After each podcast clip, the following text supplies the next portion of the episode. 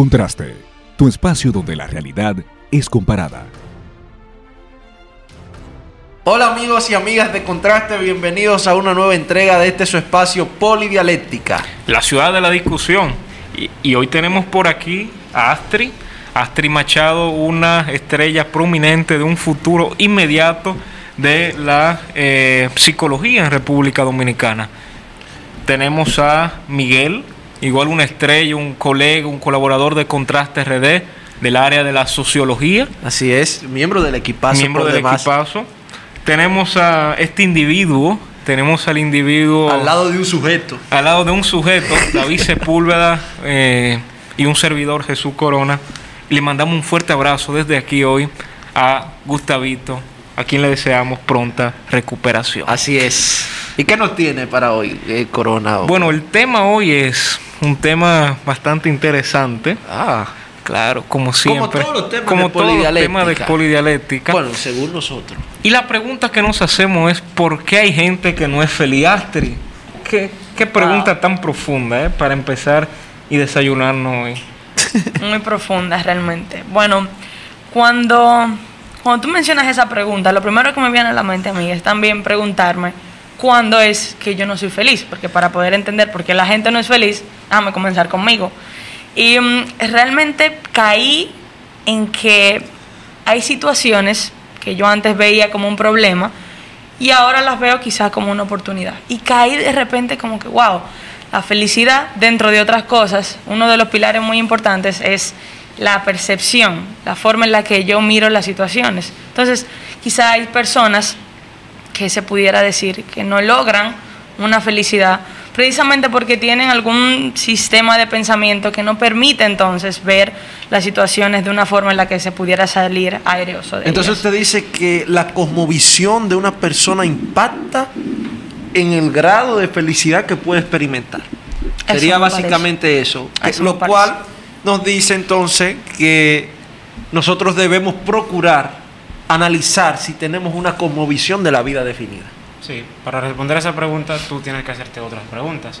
Y es qué es la felicidad. Y tal como tú dijiste, eh, esta concepción de felicidad tiene mucho que ver con la cosmovisión que tú tengas, con tu visión del mundo.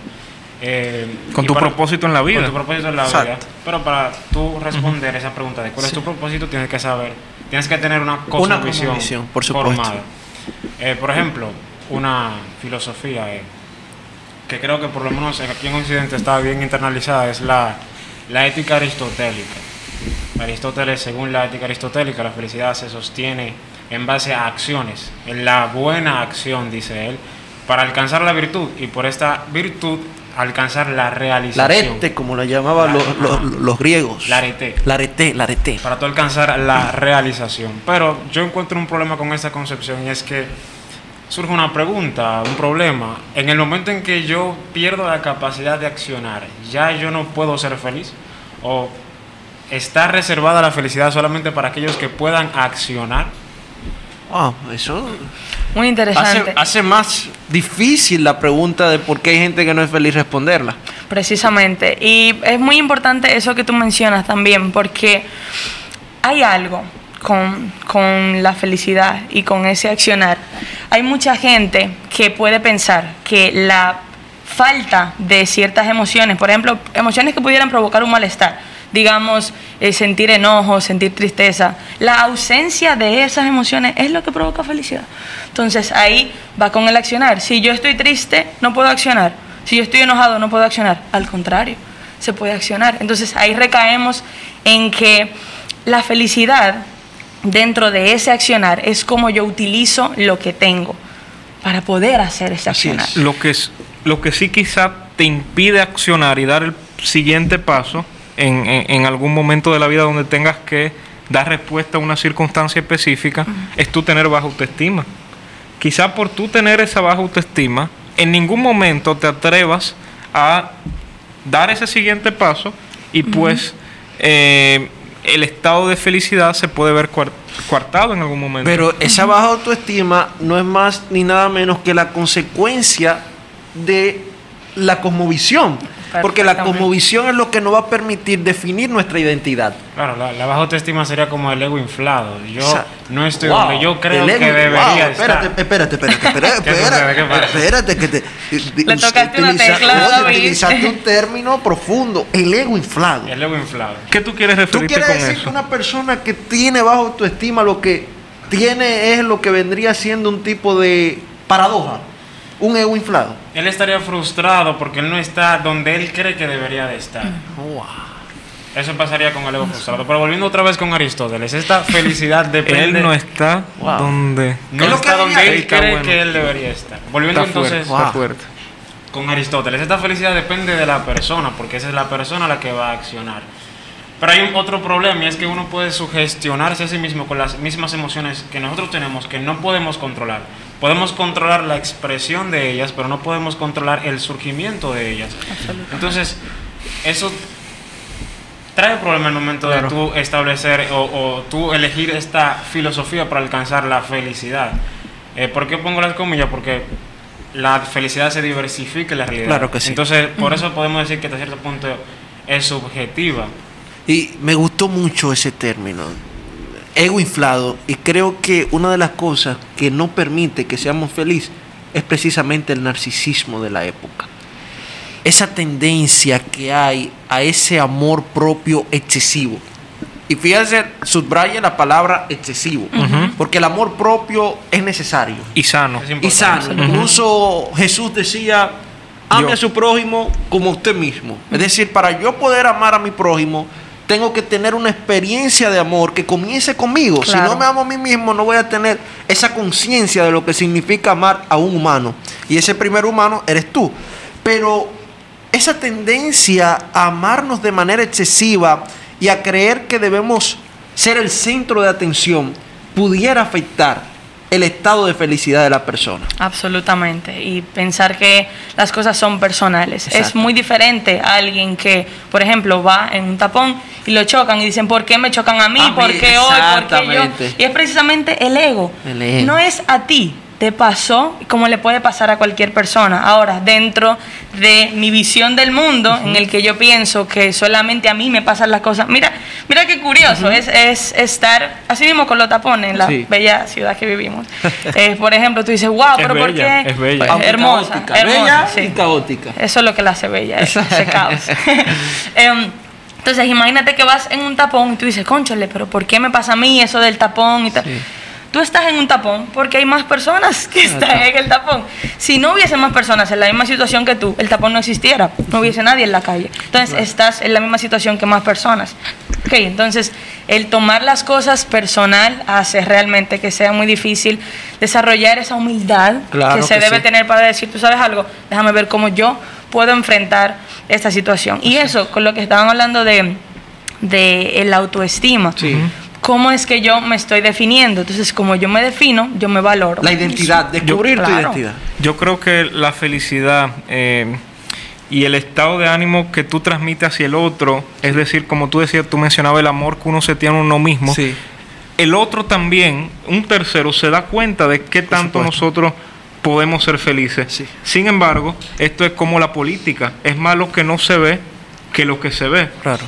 Y hacemos el ejemplo de un árbol, donde las raíces son, pues, eh, todas esas emociones, son todos esos esfuerzos que, Lo que sostiene. lo que, so- lo que sí. nos sostienen, son nuestra Sí. esencia La en la vida. esencia, exactamente. Pero lo que la gente ve son las ramas. Así es. Lo que la gente ve son eh, el, Como el los tron- resultados, lo- Pero los yo creo que resultados. necesariamente, Manuel, ahora que usted da ese enfoque, las ramas son el reflejo de cuán bien está la raíz. Buenísimo.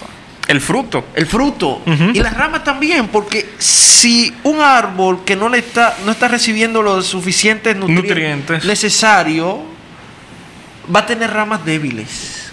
Si no hay tener- suficiente amor propio, Exacto. que son esos nutrientes, Claro, pero un amor propio medido, un amor propio donde entendamos que no somos el centro del universo, un amor propio que entendamos que el mundo es difícil, es duro y que habrán circunstancias buenas. Por eso a mí me da tanto miedo y creo que no hemos hablado de esto en otros espacios, en, en contraste, sobre el exceso de positividad de nuestros días. Le tengo miedo, pavor a los llamados asesores motivacionales. Los coaches. Los coaching. Le tengo miedo. ¿Por qué? Porque ellos le brindan una falsa realidad a las personas, que cuando las personas entonces se enfrentan a lo que es real, valga la repetición, entonces terminan depresivos, terminan decepcionados. Hay que tener mucho cuidado con, de cierta forma, satanizar las emociones. Exacto. Esas emociones que pueden provocar ese malestar. Porque uno de los trabajos dentro del campo de la psicología, dentro de, de todo lo que es la cognición y cómo se va desarrollando, una persona que va a terapia está precisamente en un trabajo para poder deconstruir y volver a entonces reconstruir el pensamiento que está teniendo. Entonces, ¿qué pasa cuando hay alguna situación en la que yo siento mucho enojo? Me están diciendo que no me puedo enojar porque si, si tengo enojo no puedo ser feliz. O tristeza. Entonces, me siento frustrado y me siento mal porque parece que estoy sintiendo algo que no debo sentir cuando no es así. El enojo tiene sus funciones. Imagínese, David, que usted siempre sea feliz, siempre sea feliz. Entonces, Emanuel le pidió un favor, Miguel otro, yo otro. 28 cuando eso pase. Claro, es que Es no es locura. natural, no es natural. Y yo entiendo que un ser humano naturalmente no puede tener felicidad Incluso la entera. Biblia, la Biblia le dice a las personas, aquellos que creemos en la Biblia, airaos, pero no pequéis. Yo quiero. Fíjate que el problema no es la ira. Te reconoce que la ira es algo que debemos expresar ante Claro. algo que nos produce desco- descontento, porque somos seres humanos. El problema es Exacto. cómo manejamos esas emociones. Yo quiero volver de nuevo hacia la pregunta principal, porque yo creo que habría que cambiarla entonces. Porque ya hay consenso entre nosotros cuatro con que la felicidad es una experiencia repetitiva. Nadie es feliz siempre. Entonces la pregunta sería, ¿por qué la gente no siempre es feliz? Porque si decimos, ¿por qué la gente no es feliz? Presuponemos que la felicidad es un estado de plenitud que nunca cambia. Es un estado de que... Porque si, en ver- si la felicidad fuera este estado de plenitud, no cambiara nunca. Estaríamos siempre felices. Y sabemos que eso no es posible. Entonces yo tengo otra propuesta, eh, a la que yo le quisiera llamar gozo. Puesto que la palabra que quiero darle es un bienestar, ¿no? Pero un bienestar del alma. Un bienestar Pleno, que no se pleno. subordina, que no se subordina a lo que, a tu, a tu, a tu, a tu alrededor. Sí. Ni siquiera a ti mismo, porque como dijimos Es anteriormente. una paz espiritual. Exacto, como dijimos anteriormente, tú te puedes sugestionar por tus emociones, puedes estar sugestionado por tu contexto social, por tu, tu economía, por el, el contexto político. Entonces este gozo trasciende incluso todo eso y no está puesta tu mirada en ti, no está puesta tu mirada en tu alrededor, sino en algo más que trasciende todo eso. Wow. Eh, ¿Cuál sería ese algo o ese alguien? Bueno, eso sería otro tema para otra conversación. Bastante profundo y gracias a Dios Gustavo, bueno, eh, si Gustavo hubiese estado aquí, Gustavo le dice las respuestas. Señora, yo creo que no hay mejor manera de concluir que como Miguel ha puntualizado. Eh, Las debemos- dos últimas participaciones Sí, por supuesto, fenomenal. Agradecer a nuestra estimada Astrid Machado, se llama como apellido como el poeta, eh, wow. Ay, Eh, ay, ay. Vino a Bueno, traer- bueno, bueno, eh. bueno, bueno, Bueno, bueno. da seguidilla. vino a traernos luz eh, con sus conocimientos sobre esa rama del saber que es la psicología. Gracias por estar con nosotros, eh, estimado oyente. No olvide suscribirse, por supuesto, a nuestro canal de YouTube y darle a la campanita. Seguirnos en nuestras redes sociales, Facebook, Instagram, Twitter y buscarnos como Contraste RD en ella. ahora mismo detente de lo que sea que estés haciendo y síguenos en Spotify, pues para que puedas escucharnos en esos momentos de tapón, en los momentos más difíciles que no sepas qué hacer, no hay luz en tu casa, pues síguenos Pon en un Spotify. paquetico, porque ¿Verdad? si no tiene internet. Está- está difícil. Esto es contraste, Donde la realidad es comparada. Hasta la próxima. Si quieres conocer Contraste, síguenos a través de Facebook e Instagram como Contraste RD, para que así puedas disfrutar de todo nuestro contenido. ¿Qué esperas para seguirnos? Contraste, donde la realidad es comparada.